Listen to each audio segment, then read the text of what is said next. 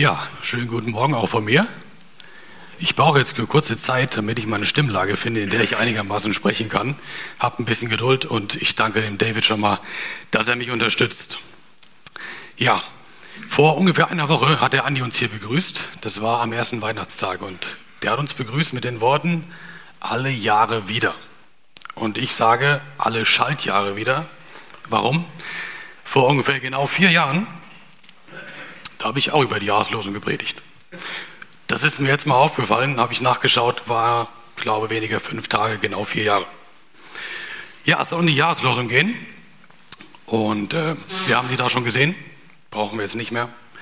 Ähm, ja, die Jahreslosung, das ist so ein Vers, der begegnet uns das ganze Jahr über, also wie so ein, wie so ein Motto. Wir haben das ähm, in Predigten natürlich, wir haben es in Liedern, es werden Lieder dafür geschrieben, Andachten, es wird auf Kalendern abgedruckt, auf Karten, auf Bibelleseplänen und so weiter. Und äh, ich habe da mal ein bisschen geschaut und jetzt gebe ich auch mal ein paar Fragen in den Raum, ähm, was es mit der Jahreslosung überhaupt so auf sich hat. Ein bisschen geschichtlich. Ich schaue mal in diese Richtung. Wann, wann war denn die erste Jahreslosung? Wie lange gibt es die schon? Weiß das jemand? 1930, das ist richtig. Also sind bald 100 Jahre. Und dann möchte ich gerne auch wissen, was war denn die erste Jahreslosung? Okay, das ist schwer. Also die hat damals ein schwäbischer Pfarrer rausgebracht oder das erste Mal bestimmt. Das war der Otto Riedmüller und äh, das war aus Römer 1, Vers 16. Ich schäme mich des Evangeliums von Christus nicht. Ähm, und warum hat der Mann das gemacht? Der hatte da einen, einen ganz edlen Ansatz. Der hat damals gedacht, wir müssen den den Nazi-Parolen, den nationalsozialistischen Parolen unserer Zeit ein Bibelwort entgegenstellen. Das war seine Idee. Und äh, ich denke allgemein gesellschaftlichen oder politischen Problemen unserer Zeit Bibelworte entgegenzustellen, das ist eine gute Idee. Und ja, eine Frage noch. Die Jahreslosung, die wird immer für drei Jahre im Voraus bestimmt. Weiß denn schon jemand für das nächste Jahr, also für 2025, die Jahreslosung? Das bin ich gespannt. Okay. Prüft alles und behaltet das Gute. 1. Thessalonicher 5, Vers 21. Wenn wir die äh, gesellschaftliche Entwicklung bei uns im Land, auf der Welt anschauen, dann glaube ich, diesen Gremien, das sind insgesamt 24 Verbände, die diesen Vers ähm, wählen, denen werden die Themen nicht ausgehen, da bin ich mir sicher. Das wird so sein. Und äh, ja, wenn wir uns die Verse so anschauen, ich habe mir den Verlauf mal angeschaut, von 1930 bis heute, dann fällt einem etwas sehr schnell auf. Das sind ähm, immer Verse, die einen Schwerpunkt hatten. Da gab es immer eine Kernaussage und ich habe da mal versucht, das so ein bisschen in Kategorien einzuteilen. Es sind häufig Aufforderungen oder Ermahnungen. Es sind aber auch häufig Ermutigungen. Und nicht zuletzt sind es Zusagen und Verheißungen, die wir bekommen. Ich habe mal die letzten Jahre rausgesucht, wir haben es ja schon ein bisschen gesehen. 2021, Jesus Christus spricht, seid barmherzig, wie auch euer Vater barmherzig ist. Lukas 6, Vers 36.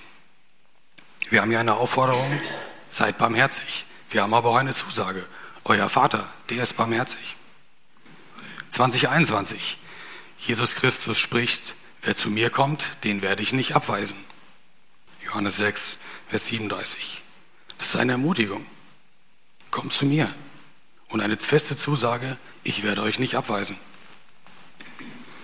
Wenn man diese Verse so liest, ja, das hat dann plötzlich viel damit zu tun, wie man sie liest, mit welchem Hintergrund. Es kommt darauf an, wie man persönlich zu Gott steht, in welcher Beziehung man zu Gott steht und was Gott uns persönlich zu sagen hat. Ich nehme noch mal die Jahreslosung vom letzten Jahr, 2023. Ein Gott, der mich sieht. Wie haben wir das empfunden? Was hat Gott uns gesagt? War das für uns, war das eine Drohung? Pass auf, kleines Auge, was du siehst. Gott sieht dich. Oder war es eine Ermutigung? Oh, Gott sieht auch mich. Oder haben wir es als eine feste Zusage empfunden? Gott ist immer da. Er ist ein Gott, der mich sieht. Ich glaube, dass Gott gerade durch die Jahreslosung ganz besonders zu uns sprechen möchte und uns persönlich ansprechen möchte. Ich lese uns jetzt mal, auch wenn Sie vorhin schon ähm, vorne standen, nochmal die Jahreslosung für das kommende Jahr, das ja morgen anbricht, die gewählt wurde. Und ich lese mal nach der Elberfelder Übersetzung und werde euch dann einfach meine Gedanken dazu weitergeben. 1. Korinther 16, Vers 14. Alles bei euch geschehe in Liebe. Alles bei euch geschehe in Liebe. Punkt. Klar soweit. Also einfach immer lieb sein. Und bis dann das nächste Jahr der Andi wiederkommt und sagt, alle Jahre wieder. Oder steckt mehr dahinter? Ich möchte euch mal zu Anfang eine Geschichte erzählen, die uns so ein bisschen durch, dieses, ja, durch diese Predigt begleiten soll und die mich persönlich schon sehr lange begleitet. Also ich hätte jetzt gesagt eine halbe Ewigkeit, aber so lange ist es nicht. Es ist so lange, wie ich meine Frau kenne. Früher hat sie ja noch in Thüringen gewohnt, da musste ich jedes Wochenende hinfahren. Und äh, ich habe diese Geschichte das erste Mal gehört auf einer Autofahrt, habe ich mir gerne Predigten angehört. Und ja, die Geschichte, ähm, ich habe sie mal genannt, der Schneeschieber. Vielleicht kennt ihr die Geschichte, Hans-Peter Heuer hat sie erzählt in einer seiner Predigten und äh, die beginnt, Vater und Sohn, das sind die Personen in dieser Geschichte, die lebten zusammen mit ihrer Familie auf dem Tauernhof in Österreich. Vielleicht kennt der ein oder andere das. Das ist ein größeres ja, Anwesen in Schlattmingen am Fluss, am Fuß der, der Planei. Das ist ein äh, Skigebiet, ein Wintersportgebiet in Österreich. Zum Dauerhof gehört noch eine Bibelschule und ein Freizeitheim. Da sind Bibelschüler und da gehen Gäste ein und aus, da ist immer viel Betrieb. Ich denke, das ist heute noch so. Und das Haus der Familie, das war auch Teil dieses Hofs. Der Vater war dort als Bergretter, als Skilehrer und auch als Bibellehrer tätig. Und hatte auch einiges an praktischen Aufgaben, weil sie ja dort dem Hof gewohnt haben, hatte er auch praktische Aufgaben inne. Eine dieser Aufgaben bestand darin, dass er immer, wenn es Winter wurde in Österreich, bei uns ist es leider noch kein richtiger Winter oder wieder nicht mehr, und wenn es zu schneien begann, da schneit es wahrscheinlich ein bisschen mehr als hier, dann war äh, der Vater dafür verantwortlich, dass der Parkplatz des Tauernhofs und die Gehwege zu den einzelnen Gebäuden äh, von Schnee befreit wurden. Und so manchmal, wenn die Familie äh, winterabends gemütlich zu Hause saß, dann schaute der Vater aus dem Fenster, dann hat er gemurmelt, ja, hat wieder viel geschneit. Wenn morgen früh die Gäste kommen, die Bibelschüler, muss alles geräumt sein. Ich gehe mal raus, Schnee schieben. Und dann stand er auf, seinen Hut aufgezogen, Jacke angezogen, nahm den Schlüssel von seinem kleinen Schneeschiebertraktor vom Schlüsselbrett und ging nach draußen. Der kleine Sohn, der fand das immer sehr interessant. Der beobachtete den Vater durchs Fenster, wie der das machte. Der fuhr Runde um Runde, Bahn für Bahn, drehte er mit seinem kleinen motorisierten Fahrzeug, bis alle Gehwege und Parkplätze vom Schnee geräumt waren. Das dauerte auch schon mal länger, manchmal bis spät in die Nacht. Und ein paar Jahre später, es war wieder Winter geworden, es hatte ordentlich geschneit. Da schaute der Vater wieder abends raus, zum Fenster, schaut auf den Parkplatz. Aber diesmal lief es ein bisschen anders.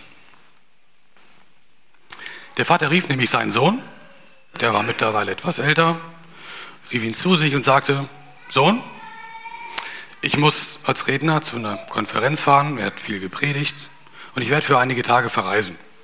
Ich kann mich leider in dieser Zeit nicht um das Schneeräumen kümmern, jetzt bist du mal dran. Der Sohn war natürlich stolz, freute sich. Endlich mal, dachte er. Ja, er hatte über die Jahre immer wieder geschaut, wie der Vater das machte mit dem Fahrzeug und kannte die Wege, kannte das Gelände gut. Und der Vater, der geht los, geht zur Garderobe, gibt ihm sogar seinen Hut, gibt ihm die dicke Jacke und drückt ihm eine Schneeschaufel in die Hand.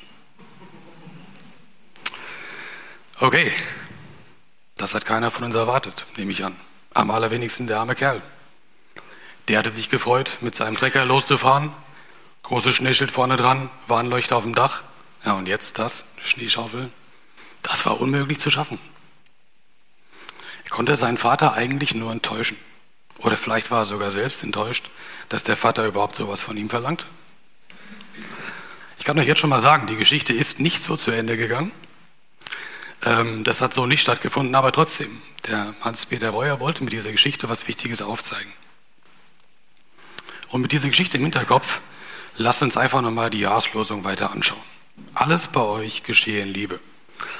Manchmal lesen wir in der Bibel in Gottes Worten, dann kommen wir an so einen Punkt, wo wir feststellen, ich verstehe schon, was hier gemeint ist, aber das ist unmöglich, das kann ich nicht.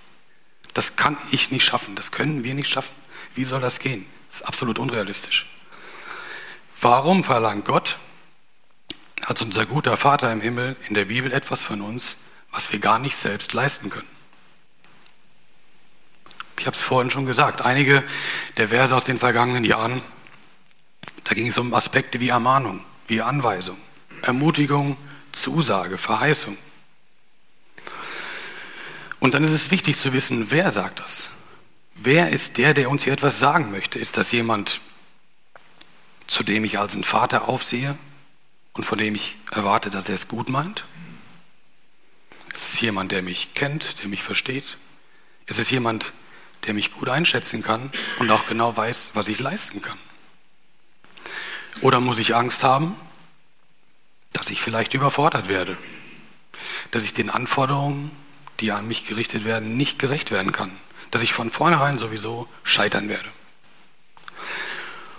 Und genau in so einem Zusammenhang findet sich dieser Bibelvers, alles bei euch geschehen Liebe. Ich würde mal schauen mit uns, wo der in der Bibel steht und auch mal den Kontext ein bisschen anschauen was sagt Paulus der Gemeinde, den Korinthern, wo dieser Vers steht und auch was sagt Gott uns? Dann bekommen wir vielleicht auch mal so ein bisschen im biblischen Zusammenhang dazu.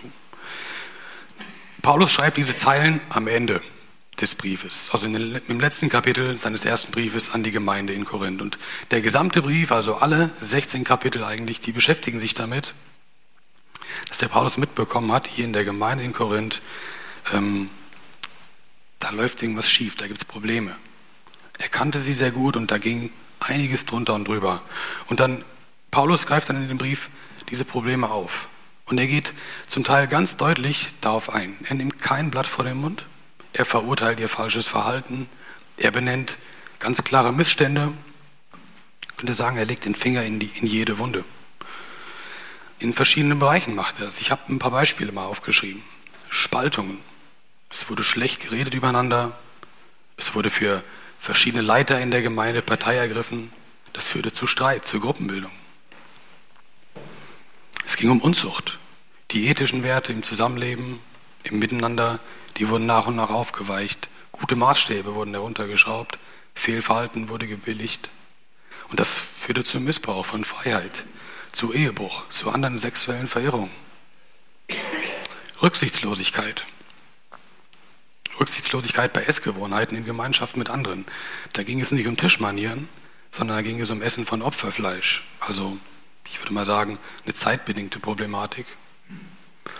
Aber es führte dazu, dass sie sich rücksichtslos, rücksichtslos verhalten haben gegeneinander. Und vielleicht die, die ein bisschen einen schwächeren, einen fragilen Glauben hatten oder ein anderes Verständnis zu dem Thema hatten, die wurden dadurch angegriffen, die wurden benachteiligt. Oder Unordnung und Rücksichtslosigkeit im Gottesdienst, bei der Durchführung der Gottesdienste. Das wiederum führt dazu, ja, dass Leute irritiert waren. Es wurden Geistesgaben auf unterschiedliche Weise ausgeführt. Es gab auch dort Irritationen und Schwierigkeiten. Es gab Uneinigkeit in Verständnisfragen, zum Beispiel bei der Auferstehung der Toten. Also jede Menge, sage ich mal, interne Probleme, ja, die der Paulus da angesprochen hat. Und ich möchte jetzt nicht weiter im Detail darauf eingehen, weil das auch nicht Thema der Predigt heute ist. Aber es ist klar, es gab Stress in der Gemeinde. Und ich glaube, man kann ohne Übertreibung behaupten, einige der Themen, die sind den Gemeinden bis heute, 2000 Jahre später, erhalten geblieben. Auch heute haben viele Gemeinden damit zu kämpfen. Spaltung, Rücksichtslosigkeit, Uneinigkeit. Das sind Dinge, die sind manchmal gar nicht so weit weg. Und der Paulus, der geht, wie gesagt, auf diese Sachen in Korinth sehr genau ein. Und er antwortet ihnen immer auf eine sehr spezielle Art. Nämlich als erstes, er führt ihnen das Evangelium von Jesus vor Augen. Das ist ihm sehr wichtig. Jesus Christus ist für unsere Schuld am Kreuz gestorben und das ist immer die Grundlage für seine Argumentation. Und zweitens, er zeigt ihnen ganz praktisch auf, wie sie schuldig geworden sind, was das Problem ist wo sie von der guten Bahn abgekommen sind, wo sie sich verirrt haben. Und als ihr, ich sag mal, geistlicher Vater der sie gut kannte, gibt er ihnen dann ganz konkrete Anweisungen, was zu tun ist und wo sie Dinge enden sollten. Ich benutze einmal kurz das Bild aus der Geschichte eben. Er zeigt ihnen den Hof, er zeigt ihnen die Wege, die Parkplätze, sagt, das gilt es von Schnee zu befreien. Und dann? Eigentlich bräuchte es jetzt nicht mehr, als dass die Korinther sich das anhören und sich an seine Anweisungen halten. Ihr Verhalten umstellen und anpassen und dann ist gut. So nach dem Motto, mach so, dann läuft's wieder. Aber so einfach ist es nicht. Die bloße Erkenntnis über die Dinge zu haben, die falsch laufen und auch die scheinbar offensichtlich geeignete Gegenmaßnahme, das löst nicht automatisch das Problem. Sonst könnten wir auch sagen, alles unter euch geschehe jetzt gefälligst ein bisschen besser als vorher. Oder alles geschehe ab jetzt gefälligst immer richtig. Ich denke, das ist wie mit dem, mit dem jungen Mann aus der Geschichte. Er, er sah das Problem, jede Menge Schnee auf dem Hof. Er erkannte auch die Anweisung, der Schnee, der muss da weg. Das hat ihm eingeleuchtet, aber er sah auch die kleine Schneeschippe und denkt sich, was soll ich damit? Das wird nichts. Nicht mit diesen Mitteln und nicht mit meiner Kraft. Das halte ich nicht den ganzen Winter durch, geschweige denn auch nur eine Woche. Und deshalb würde ich gerne mal festhalten, die richtige Erkenntnis und eine passende Anweisung sind gut, aber sie lösen noch keine Probleme. Da fehlt noch was. Im Kapitel 8 möchte ich einen Vers lesen, der Vers 2. Da sagt der Paulus knallhart, die Erkenntnis bläht auf, die Liebe aber erbaut. Wenn jemand denkt, er erkenne etwas, so hat er noch nicht erkannt, wie man erkennen soll. An anderer Stelle schreibt Paulus, das ist im Epheserbrief 3, Vers 19, dass die Liebe die Erkenntnis sogar übersteigt. Die Liebe fehlt. Und dann kommt dieses berühmte Kapitel 13 ähm, im Korintherbrief. Und da macht der Paulus den Korinther das nochmal sehr deutlich. Es sind vielleicht die bekanntesten und meistgelesenen äh, Verse der Bibel, wenn es um Trauung, um Hochzeiten geht. Und äh, ja, mit Sicherheit die meisten von ihr kennen die sehr gut. Das Hohelied der Liebe, 1. Korinther 13, Vers 2. Wenn ich prophetisch reden könnte, wenn ich alle Geheimnisse und alle Erkenntnis weiß, wenn ich allen Glauben habe, sodass ich sogar Berge versetzen könnte, aber keine Liebe habe, dann bin ich nichts. Vers 3, wenn ich alle meine Habe zur Speisung der Arme austeilen werde, wenn ich mein Leib hingebe, dass ich verbrannt werde, wenn ich aber nicht Liebe habe, so ist es mir nichts nütze. Der Vers 4, der beginnt dann, die Liebe ist langmütig, sie ist gütig, die Liebe leidet nicht, die Liebe tut nicht groß, bläht sich nicht auf. Weitere Aufzählung, wie die Liebe ist und wie gut sie ist. Und ja, man kann diese Verse mit Sicherheit als eine Ermutigung oder als eine Zusage auf die Auswirkung der Liebe lesen. Das ist bestimmt richtig, gerade im Zusammenhang mit den Menschen, die sich lieben. Aber der Kontext von dem Kapitel 13 ist eigentlich ein anderer. Es ist quasi die direkte Fortsetzung von dem, was ich uns eben grob über die Zustände in der Gemeinde gesagt habe. Eigentlich beschreibt der Paulus hier nur noch mal deutlicher, was der Gemeinde eigentlich fehlt. So als würde er sagen, selbst wenn, das, wenn ihr das alles, was ich jetzt in euch kritisiert habe, in den Griff bekommt, ja, und wenn ihr es perfekt umsetzt, wenn ihr eure Probleme in den Griff bekommt, wenn ihr mit einem guten Management und mit euren üppig ausgestatteten Gaben, die sie ja hatten, wenn ihr damit glänzt und wunderbare Taten vollbringt, es bringt euch nichts. Es fehlt euch noch was, euch fehlt die Liebe. Und da ähm, muss ich von mir persönlich sagen, wenn ich den Satz an mich rangelassen habe, ich habe da meine Schwierigkeiten mit gehabt. Ich weiß nicht, ob, vielleicht geht es euch ähnlich. Dieses, dieses Ja, aber. Ja, ihr tut ja Gutes, aber. Wenn wir so viel Gutes tun können und uns bemühen, wirklich gut zu sein, ist das nicht Liebe? Ist doch eigentlich Liebe, oder? Ist doch gut. Das war für mich so ein Punkt, wo ich ja, wenn ich Predigten darüber gehört habe oder diese Verse sonst wo gehört habe, konnte ich nicht so gut mitgehen.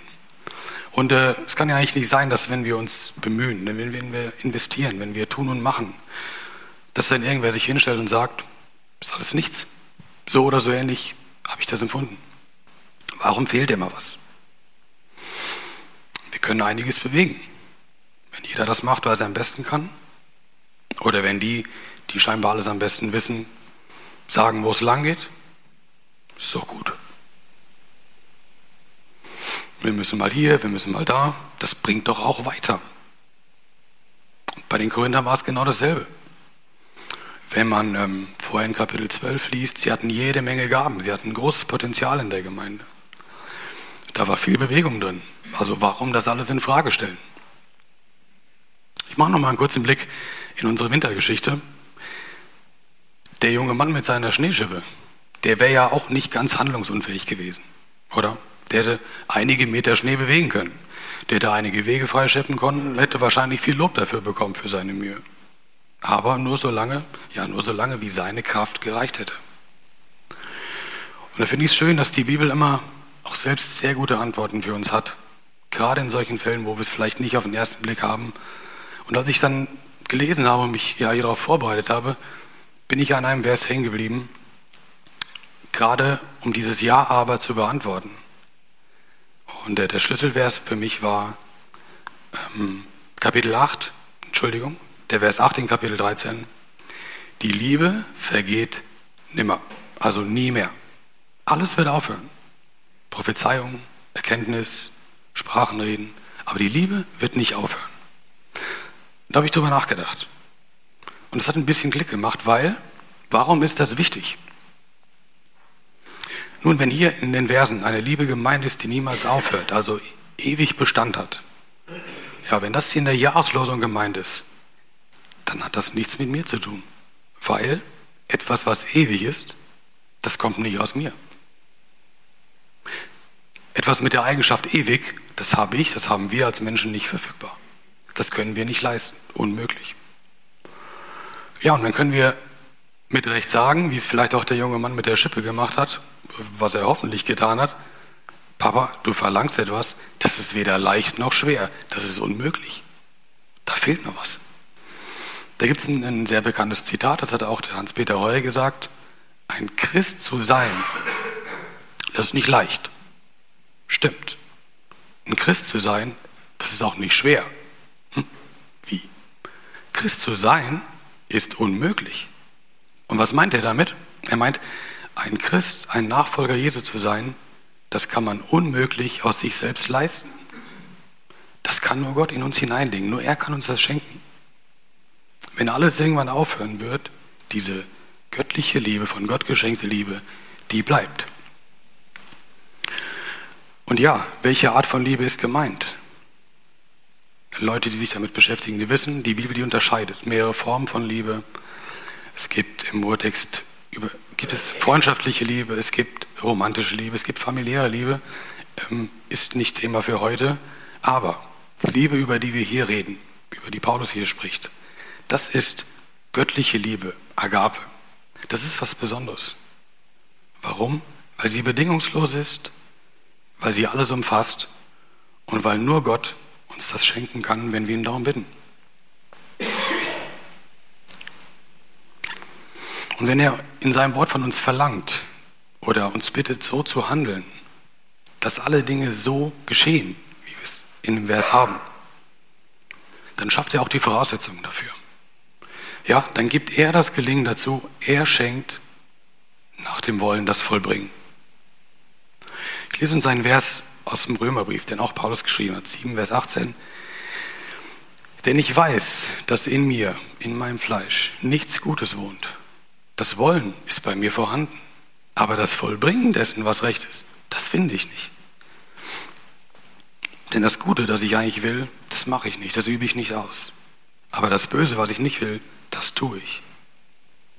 Also wir haben diese Art von Liebe nicht in uns, nicht verfügbar. Aber wir werden nicht allein gelassen mit diesem Problem. Gott schenkt uns das. Und diese Liebe, die bringt genau diese Eigenschaften hervor, wie wir sie eben schon, ich habe es angefangen zu lesen, in 1. Korinther 13, Vers 4 lesen. Langmut, Güte, Gunst, Rücksicht, Anstand, Vergebung, Freude an der Wahrheit. Aber es ist ein, kein, kein Produkt mehr von uns, kein Produkt unserer tollen Begabung, kein, keine ähm, ja kein Produkt unserer Eigenschaften, sondern es ist eigentlich die logische Konsequenz, die Auswirkung von Gottes Liebe, die bei uns sichtbar wird. Ich möchte das Ganze mal ein bisschen zusammenfassen. Alles bei euch geschehe in Liebe. Ich kann mir vorstellen, dass der, der Vater und der Sohn hoffentlich mal herzlich gelacht haben, als der Vater mit der Schaufel da stand. Dass er dem gesagt hat, komm, ich habe Spaß gemacht. Ich kann mir vorstellen, dass er ihm gezeigt hat, wie der Traktor funktioniert, hat ihn in seine Arbeit eingewiesen. Ich kann mir vorstellen, dass er alle Möglichkeiten, die der Vater hatte, um in der Zeit den ganzen Hof zu räumen, dass er die bekommen hat. Und genau das wünsche ich uns auch, dass wir, wenn wir uns vielleicht im nächsten Jahr mit der Jahreslosung beschäftigen, wenn wir uns damit konfrontiert sehen, dass wir nicht nur eine Aufforderung sehen, dass wir nicht nur eine Anweisung sehen, dass wir gefällig so zu sein haben, sondern dass wir auch eine Ermutigung und eine Zusage sehen. Gott selbst stellt uns seine Kraft zur Verfügung. Er schafft die Voraussetzungen, dass alles in seiner Liebe geschehen kann. Und ja, ich werde jetzt zum Schluss noch einen Vers lesen, der mir auch bei den Vorbereitungen einfach sehr geholfen hat. Den möchte ich so ein bisschen an den Abschluss stellen. Der steht auch im 1. Korintherbrief, Vers, äh, der Vers steht in Kapitel 2, Vers 5. Für mich ein sehr wichtiger Vers und da steht, dass unser Glaube nicht auf Menschenweisheit beruhen soll, sondern auf Gottes Kraft. Und das ist einfach, das ist einfach herrlich zu wissen, auch fürs nächste Jahr, dass Gott mit uns geht, dass er mit seiner Kraft, mit seiner Liebe mit uns geht und uns begleitet. Und das wünsche ich euch, das wünsche ich uns für den Start in das neue Jahr, dass wir es immer mehr begreifen und annehmen.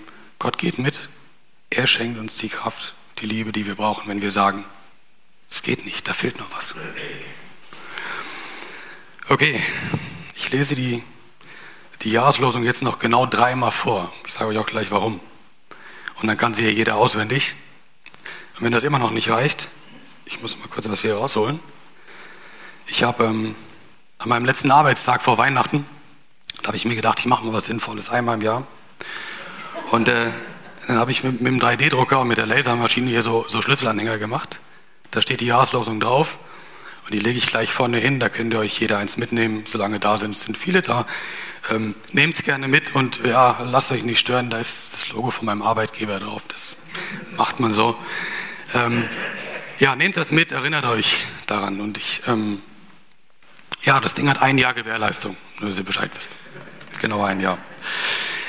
Ja, es gibt eine Gewohnheit. Ich glaube, mein Papa hat das oft gemacht, mein Opa auch, dass man Bibelverse sich gut merken kann, wenn man die betont auf eine gewisse Art und Weise. Und ich möchte jetzt dreimal noch diesen kurzen Satz lesen mit drei Betonungen. Ja, und dann bin ich fertig. Wenn wir hören, alles bei euch geschehen Liebe, dann lass uns bei dem alles nicht auf unsere Kraft schauen, sondern auf Gottes Möglichkeiten, auf seine Kraft. Und wenn wir hören, alles bei euch geschehe in Liebe, dass wir dann wissen, wir sind nicht allein unterwegs, es geschieht nichts wo Gott nicht mit dabei ist. Und er ist auch 2024 noch ein Gott, der uns sieht. Und wenn wir lesen, alles bei euch geschehe in Liebe, dann ist es nicht unsere eingeschränkte, an Bedingungen geknüpfte Liebe, sondern es ist Gottes unendliche Liebe, eine göttliche Liebe, auf die wir vertrauen dürfen. Das wünsche ich uns. Amen.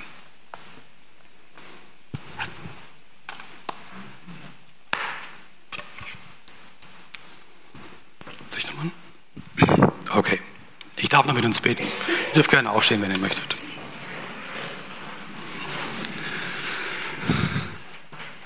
Ja, unser Vater im Himmel, ich möchte dir danken für diesen Morgen. Danke, dass wir hier sind, ja, weil du unser Vater bist. Danke, dass wir wissen dürfen, dass du gut bist. Das können wir gar nicht oft genug betonen. Ja, und wir müssen eingestehen, wir müssen ganz oft im Leben sagen, uns fehlt noch was. Und wir wollen dir danken, dass du groß bist, dass wir darauf vertrauen dürfen, dass du in allem bei uns bist und dass du, ja, dass du da bist, wenn Dinge geschehen, dass du uns begleitest und dass du uns lieb hast. Hab vielen Dank dafür. Ich bitte dich jetzt für diesen letzten Tag im Jahr, dass du mit uns gehst, dass du dabei bist, wenn wir nachher vielleicht feiern, wenn wir ja, Besuch bekommen oder selbst irgendwo zu Besuch sind. Gehe du mit uns, schenke uns, dass wir einen guten Start haben ins neue Jahr, in der Gewissheit, dass du dabei bist, dass du mitgehst. Ich danke dir für die Gemeinde, für die Geschwister, dass wir einander haben, dass wir füreinander beten dürfen. Ich danke dir, dass du mit uns in das neue Jahr gehen möchtest. Amen.